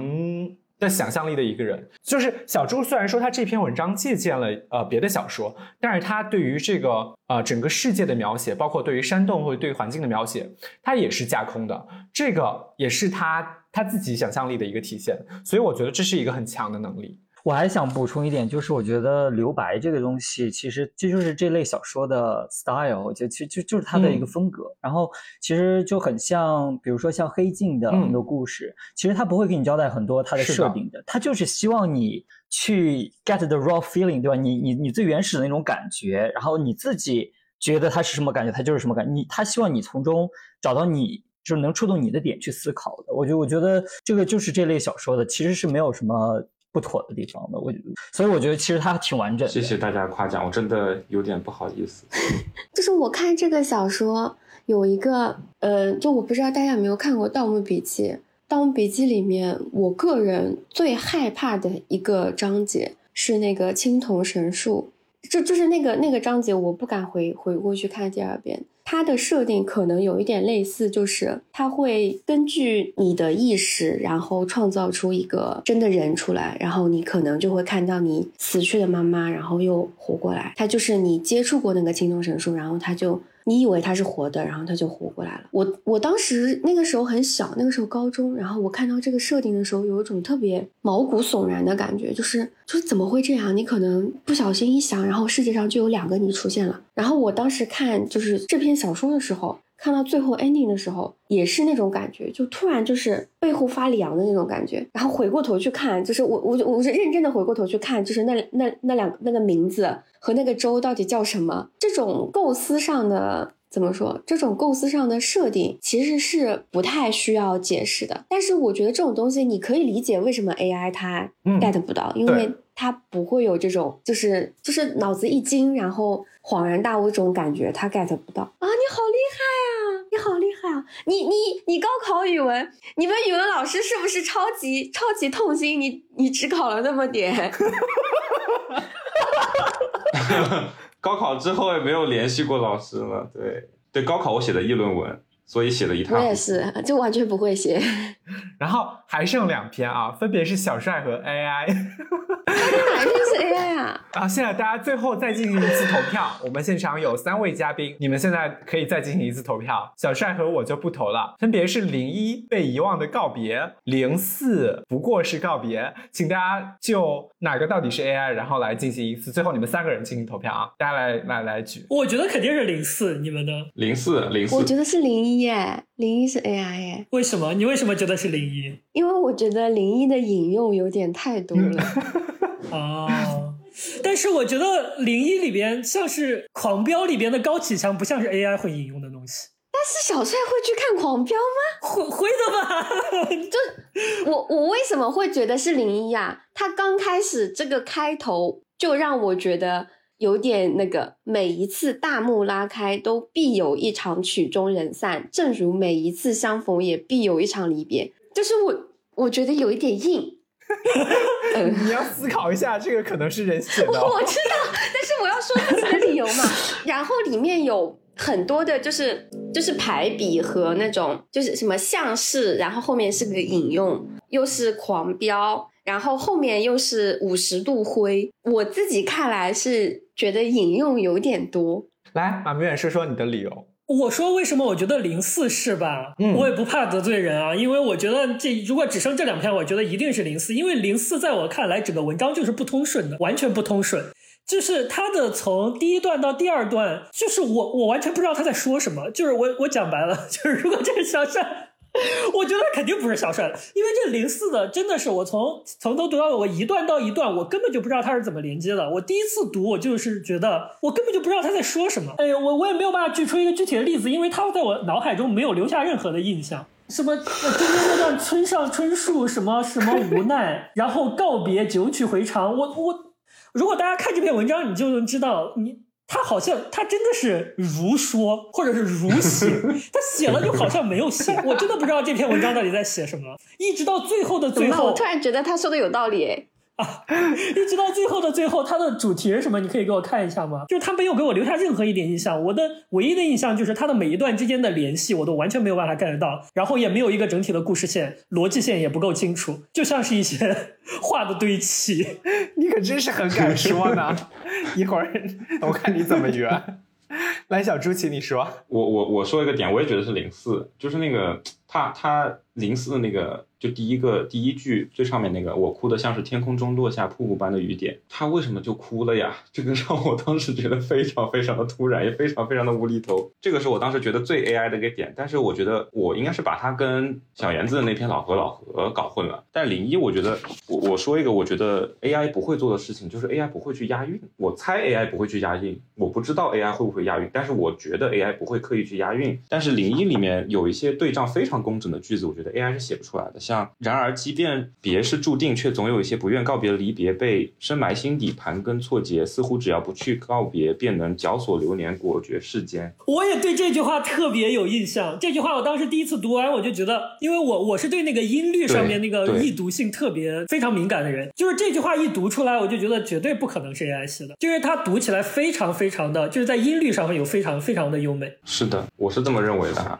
而而且我跟大家说啊，就是我认为当时我认为这个零一是芝芝写的，就一就是因为这句话，因为他说就是这就是刚才小猪读的那句话，特别是“绞索流年，果决世间”这八个字，我当时刚看到这里，我当时在床上我就。转过头去跟姚玉说：“我说，哇塞，这么古风又押韵，而且我又没见过的对仗的词，到底是怎么想出来的？我觉得只有芝芝这种天天读十万字的小说，然后才能在各种古风小说里面获得这样的知识吧。因为这八个字，我是想破脑袋我也想不出来，我就没有见过这个表达，而且它又是押韵又是对仗的，我觉得很厉害。我觉得一定是读了非常多古风小说的人才能够写出来的，所以我认为是芝芝。好了好了，来，小帅告诉大家，你你是零。”零一还是零四？天呐，太折磨了啊！我是我是零一，但我真的是尽力极好。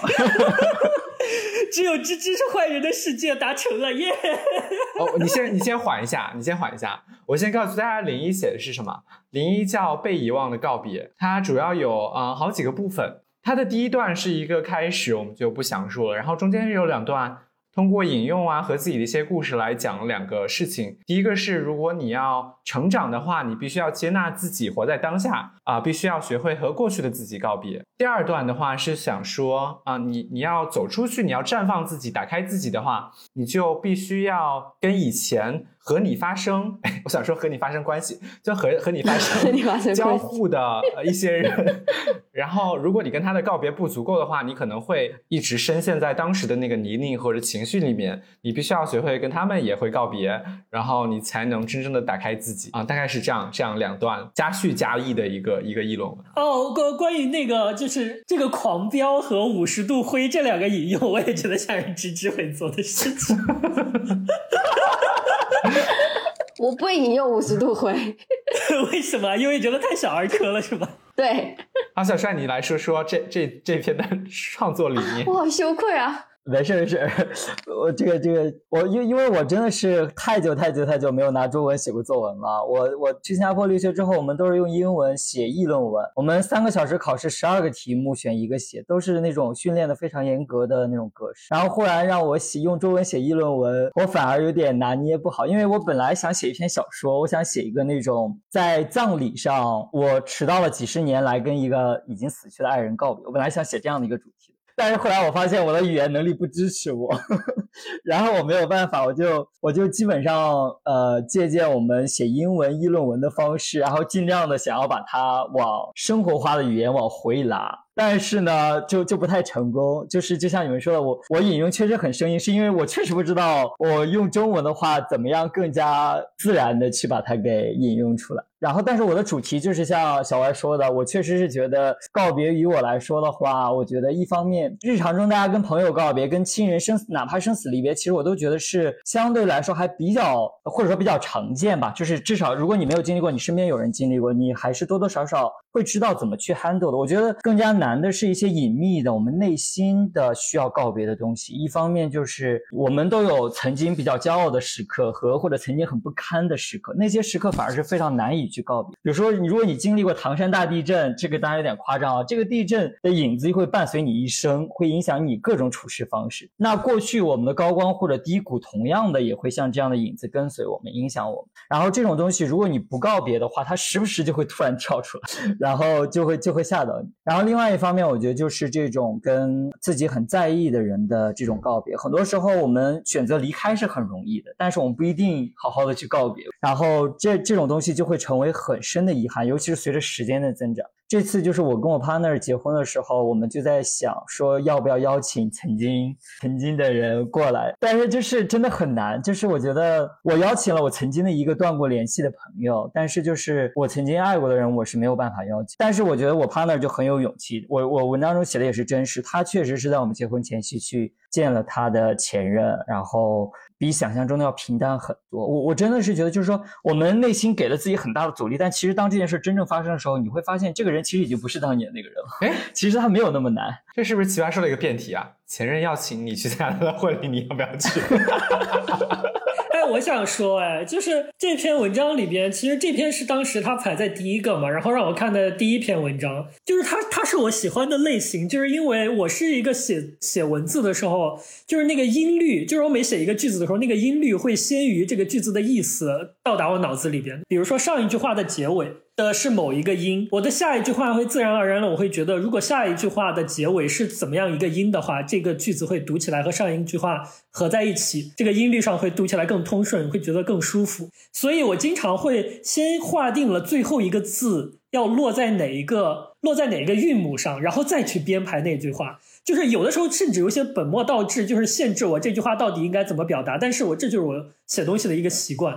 所以我看完他第一第一段的时候，我就觉得，哇塞，这次 这次这个 作文大赛可能真的是有一点，因为这几句话就特别是我会喜欢的东西，就是这个。呃，深埋心底，盘根错节，然后下面是绞索流年，果决世间，再到最后是接纳自我，舒展向前，就完全符合我对于这方面的要求。整体来说，这篇文章对我来说，我感觉还是还是给我留下了很深的印象。而且他跟最后到最后这个被遗忘的告别，然后说要跟曾经的东西告别了之后，才能够更好的活在当下。我觉得，哎，这个主题好像跟他的例子。之间结合起来也是说得通的，所以我第一篇文章读完整体的一个感觉是，哇，不能小看这次大家写的文章，后面可能会有更厉害的在等着我的那种感觉。小猪要想说吗？小猪说啊，这篇行文过于流畅，词藻华丽，所以让他觉得有一点像 AI 写的，但是他说很少见到 AI 押韵。嗯，对这部分的评价就是说。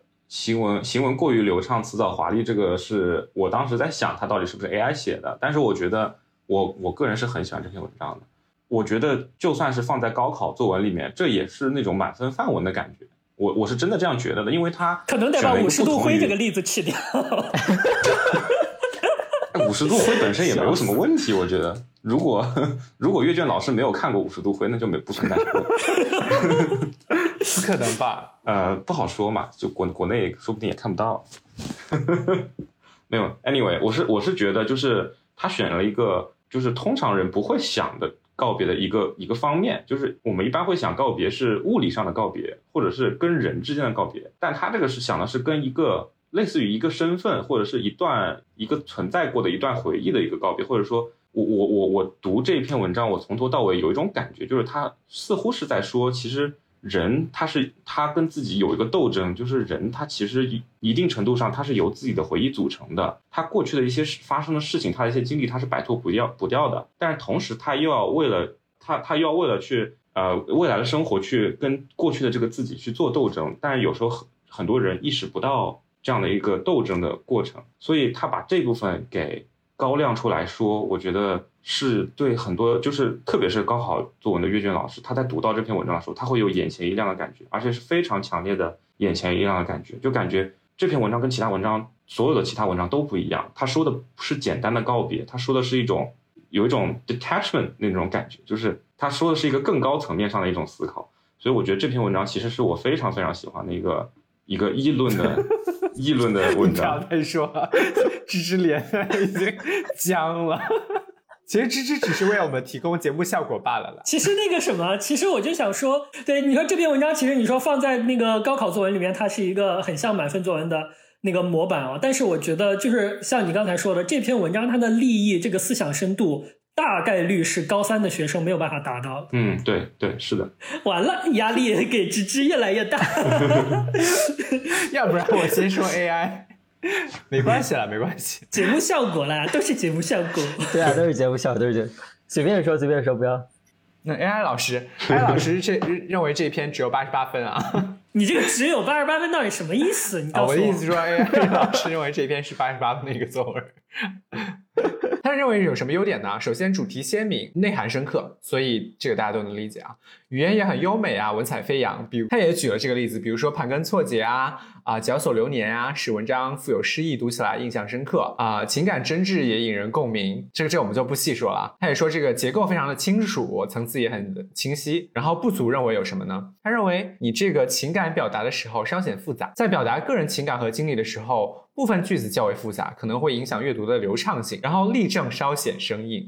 文中引用《凡城之下》和《狂飙》等作品的故事，虽然丰富了内容啊，但在与主题的结合的时候，可能稍显生硬，需要更自然的融入。他还认为你哲理性强，但是可读性有待提高。在探讨哲理的时候，语言稍显晦涩，对于一些读者来说，可能需要较强的理解理解能力才能 完全领会。我感觉刚刚最后那一句是在阴阳阅卷老师啊，不是在说文章不好，是在说有些阅卷的人可能读读不懂，水平有限。但是我觉得他虽然点评这么多，但他很难按照他自己的标准写出来一篇比较好的文章。哎，因为你你没发现关于情感表达，我已经听到他说。某些文章情感表达过于集中，情感表达过于松散。这次又是情感表达过于什么？就是怎么样他都不满意，就是情感表达怎么他都不满意。情感表达稍显复杂。对啊，复杂也不行，集中也不行，松散也不行，就是情感表达怎么他都不满意。就是 AI 没有办法理解人的情感，所以他觉得情感表达不。我能稍微共情一点 AI 老师。可以。我觉得你现在喷比较好，那个 也许观众不不满意，我们互相吹捧，然后开始在评论区喷我们，请展示一些真实的评价。因为我个人是非常不会写议论文，而且也非常不愿意看议论文的一个人。然后这篇文章它对于我来讲有点比较议论文，所以我有点能 get 到 AI 老师说。它有些地方行文就可能语言会有点晦涩，然后转折会有点生硬，我可以有点 get 到。哎，那我也补充一点吧，我也稍微 补充一点点啊。我我我想到我刚开始读的时候，这个文章其实另一个感觉是，就是刚才我说的这到这个苏轼的这个引用的时候，整个前第一段到苏轼的这个引用这里，我都是非常喜欢的。然后就是高启强这个例子出来的时候，让我稍微想了一下。第一个是要告别辉煌，第二个是要告别低谷的话，我觉得中间可能需要一点点的连接，不然的话，我突然读到高启强这里的时候，我就会觉得这个例子是不是用错了，然后这里会让我有一点点困惑。好，那芝芝，请说，为什么你觉得零四 更不像 AI 写的呢？我看看你写的啥。啊，你猜的有有两个人都认为这一篇是小妍子写的耶，小猪和呃芝芝都认为这篇是小妍子写的。哦，其实我也差一点猜这篇啊，我就觉得小妍子写的要么是这篇，要么是第六篇。好，那我们现在来读一下这个 AI 老师写的文章。我得先是先说一下他的创作过程，不然大家可能会觉得有点突兀。首先，你们说你们不认为这篇是 AI 写的，有有什么具体的原因吗？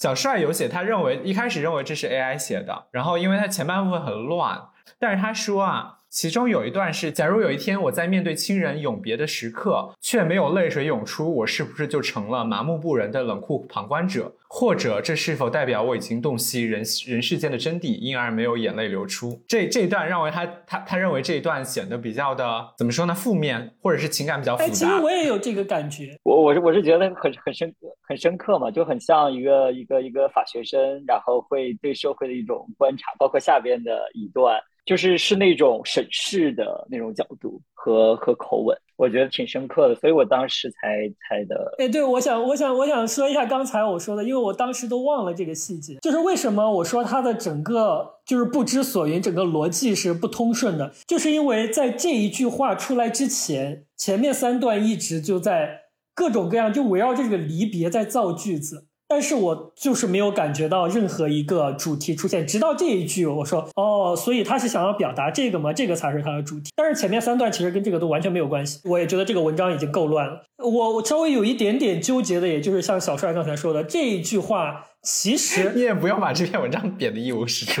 就是这句话，其实是像是说，我不知道这个 AI 是不是他在别处读到了，所以引用了这句话。所以这个里边，这个里边这个观察其实是挺复杂的。我觉得，我喜欢这篇中的另外一句话，就是“天上人间会相见”。我们生活中的诸多告别，是不是其实都只是另一个轮回的开始，更像是长河中的一个弯曲，而不是终点？我还挺喜欢这句话的。我没有猜测到 AI 会说告别像一个长河当中的弯曲这种话。哎，这句话是不是跟这个作文材料里边的某一句话是比较相似的呀？应该是没有，应该是没有，应该没有。我刚刚有看材料，这这段是 AI 写的，我还挺震惊的。但但是我我必须得说一下我的创作思路，因为我到现在对大家都有可能有一些错误的引导，我到现在才坦白，这一篇 AI 并不是他完全自己写的。他是怎么进行创作的呢？是我先给了他一个框架，我说我想要写这样一篇文章，然后我觉得他应该表达这几个意思，哦，所以才会出现这个中间他说，就是你们刚才都很困惑的这一段，觉得他怎么会 AI 会想到要表达这样一个主旨？因为你如果完全让他写的话，他会写出来一个毫无意义的。不痛不痒的东西，就是你一看就知道是 AI 写的。所以我最后采取的策略是先给他一个框架，比如说这个这个文章的主旨是我想要包括一些什么样的思考，但是他的行文都是他写的，就是我只给了他框架，包括所有的比喻和引用都是他自己进行的引用。我当时就觉得这第一段的这个爆哭，这个这个是我留给大家的一个。线索吗？小线索，因为我觉得他真的是写的很夸张，特别是他的这个比喻，就是仿佛明天的太阳再也不会升起。我在想，他妈妈走到他门口呼唤他回家的时候，不是太阳已经回来了吗？等一下，我现在可以给大家分享一下我这篇，也给大家如果想用 AI 来进行一些创作一些思路吧。好，然后因为一开始我的几次创作都不太成功，所以但是我也有想一下这个作文题，我只是没有写。所以我就给了他一些 prompt，我就是把我自己想写的一些东西给他，看他能写出来一个什么东西。我主要想表达的事情呢，一个是啊，告别常常意味着不知何时才能见面，对吧？或者是说，呃，就可能再也不会再见面了。然后我还想让他写这个点，他完全没有表达出来，他对他来说太难了。因为我觉得告别这个主题啊，它不是离别，就离别就是两个人我们分开了，就就拜拜了，就是一个结束。但告别这个字对我来说啊，我觉得它重点在于告。是我要通过一些行为，就是对于离别这个事情，我我自己的一些反应。但是但是这个点对他来说真的太深了，他没有办法就是把这个点写出来。他能写出来是什么呢？就是我说的，就是你们刚刚觉得很困惑的这个点，就是说告别的情绪是什么样的呢？去告别的时候一定要是悲伤的吗？啊，因为这是一个社会的普世的期待。就是我们害怕告别的原因，是不是也觉得很难以啊处理自己的情绪呢？如果是不是亲人离世的时候显得我不够难过，我就是。好像辜负了某种期待，呃，最后一个他也没有写出来，就是说，当我们离别的同时，我们一定要告别吗？我们一定要有一个动作，以一个主动的动作来来做这件事情啊？还是我们就选择安静并且平稳的继续生活？这是不是也是一个告别的选择？就是你，就是他抓到了一些点，然后来进行了这个创作。我还希望他能可以加入一些我的小故事，对吧？然所以他才会有一些小故事。慢慢来他完全没有一些创作新的故事，他就是把我的故事再进行一个扩写。然后我就说，我小时候经常会在朋友家玩，然后告别的时候我就会哭闹嘛，因为因为不不仅是我跟朋友会分别，然后也意味着这个欢乐的时光就结束了。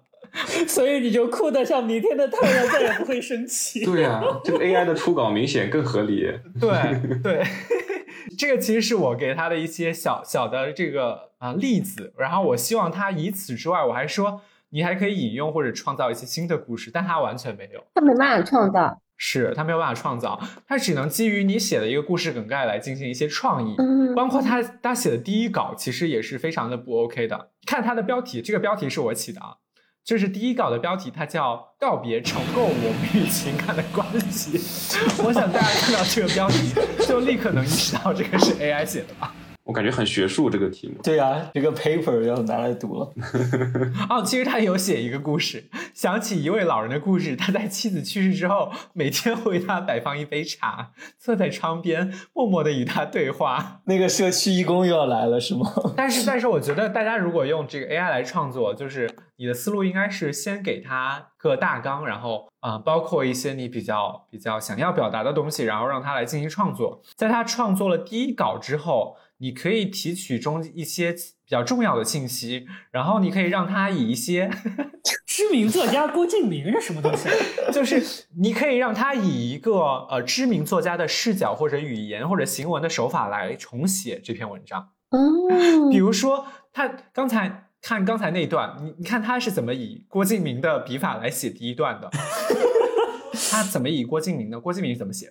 郭敬明这么写：每一次分离都像旧时光的锋刃，划过年轻的心，留下一道不易察觉的痕迹。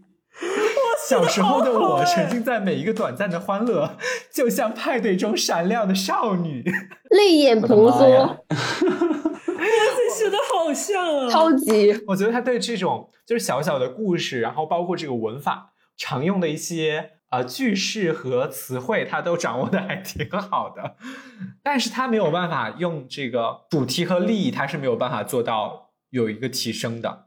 啊、这是我这是我觉得他的一个比较大的问题。我想看一下那个余华，啊，余华可以看余华，这个应该是我最后使用的，呃，就比较接近最后版本的一一个行文方式。哇，他这个余华版里边这句话写的好像更好哎。面对亲人的离世，我没有流下眼泪，是不是就成为了一个冷血的人？或者是我真的理解了生死，接受了自然的律动？对对，另外一个 tips 就是你要多生成一些版本，然后来进行一个整合。就是你看它哪一些句子写的比较好啊，你就把它往里放一放。你还可以让它呃来扩写文章，就像我一开始说的，因为现在这个呃语言模型的它的这个长度是有限的，包括你生成的内容过长之后，它会出现一些不是很连贯的问题，所以你可以让它扩写。比如说，你可以先给它两段文字，然后让它先扩写前两段，再扩写后两段，这样的话它生成的文本就会比较长，然后也比较完整一点。像为什么这篇文章你们会觉得它不是很连贯呢？因为前几段是单独扩写的。然后说到离别，说到告别这个开始又是单独扩写的，所以它前面的这个对于啊我小时候啊，或者是我我这个学士服啊这些这些毕业的事情，其实是第一段扩写，就是它这两段之间是根据一个框架来扩写的，但它并没有一个能力去整合这两段的内容，所以你们才会觉得哦是不是有点割裂，是不是有点乱？然后他一开始写的版本，如果你看的话，它其实是没有没有什么引用的，就它的文学性不够强。所以这个时候，你就可以告诉他，请你帮我修改一些文章，使它更有文学性，可以适当的引用一些文学作品，或加入一些成语。这样的话呢，他就会加入一些引用。就所有的引用这里都完全我没有操心，都是他引用的。他有的时候会引用过多，这个时候你只要删除一些内容就可以了。包括他这一段不知道是从哪里抄来的。他说：“告别似如梦初醒的蝴蝶，带着尘埃的味道，像是一个过客，总让人怅然若失。虽然他表达的意义不是很明确，有一点似是而非，但是这个文章你不觉得很适合拿高考的高分吗？而且它还有一些就是就学士服，然后小时候这种具体的细节，所以我一开始就没有觉得它对，那些细节确实会让人觉得像是，至少是从人身上获得来的。是对那确实是从我身上获得来的，就是他没有办法创造一些事情。你可能你要给他的话，你给他一些啊、你想要描述的小故事啊，让他发挥一些创意，对你进行一个改造，这样就可以得到一个稍微从我们来看来，就大家第一次盲猜的话，还是不会立刻认为这是一篇 AI 的作品。只有马明远猜对了，哦，真的吗？耶！证明很成功，王老师调教的很成功。没有没有没有没有，大家可以自己去试一试，用这个方法也可以可以写论文啊什么的，也是可以的。我其实有让 AI 去看我的那个作文，我让他写一下他的理解，结果他理解的我感觉比我的全面多了。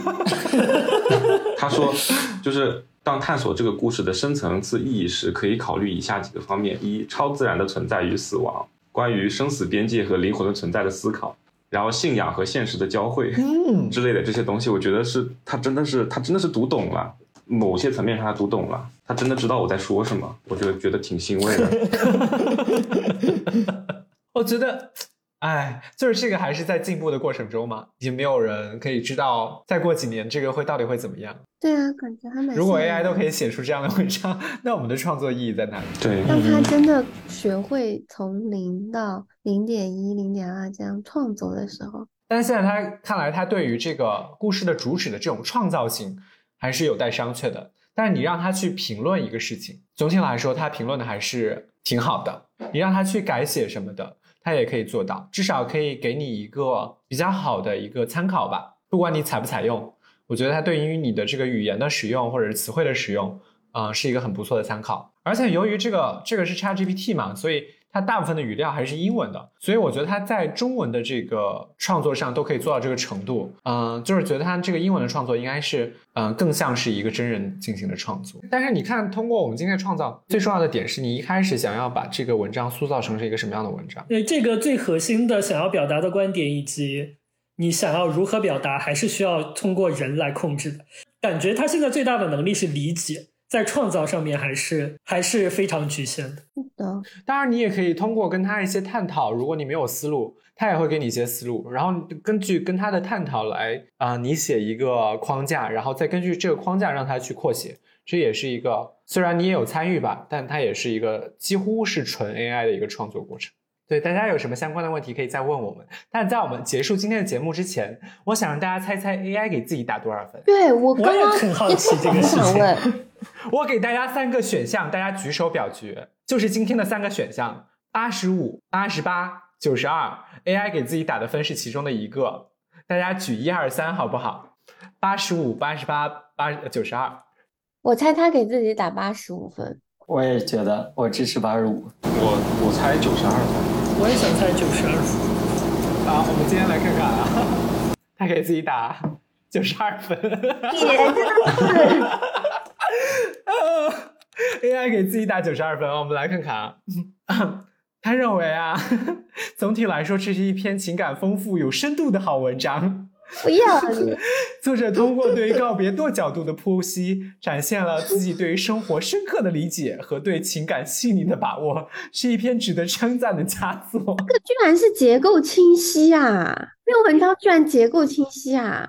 哇，好，他认为的优点是主题鲜明啊，我觉得主题还是挺鲜明的，情感真挚啊，这个有待商榷，语言流畅啊，有待商榷，结构清晰，非常有待商 榷。他但他想的是有道理的，从小时候不理解 什么是告别，到长大之后有一些新的认识啊，然后到深层次的思考，所以层次是层层递进的。哦，这个脉络我到现在都没有办法从他那个文字里梳理出来。如果他不梳理的话，他认为哲理性强啊。OK 啊，不足，他也认为这个情感过于抒发。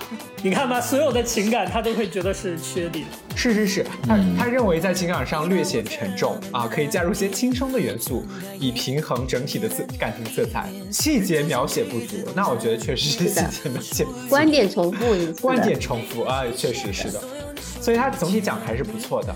但是我有尝试一个什么事情呢？我说啊，你写的很好，请你基于你的评论 再对它进行改写。嗯，他写出来就是还是跟原文几乎啊一样，所以它。有一个评价，但它让它去修改或者创作还是非常的。嗯，我们再把这这个文章 AI 创作的文章再去跟今天其他的进行对比的话，我觉得它确实是跟大家的创作还是有明显的差距的。就是你在每个人的文章中，你总是能找出来一些你个人色彩的事情。嗯，是的，真实生活的体验和关注的视线，你的视线是跟跟你这个人相关的，然后它是前后统一的，然后但是 AI 是做不到这一点。我们现在也在做啊，就是让它可以生成更长的文章的同时，并且保持这个前后的啊一致性。如果这一点能做到的话，相信它又会有一个提升。哎呀，这篇这这次播客，我们这个最后的关注点怎么会在这儿？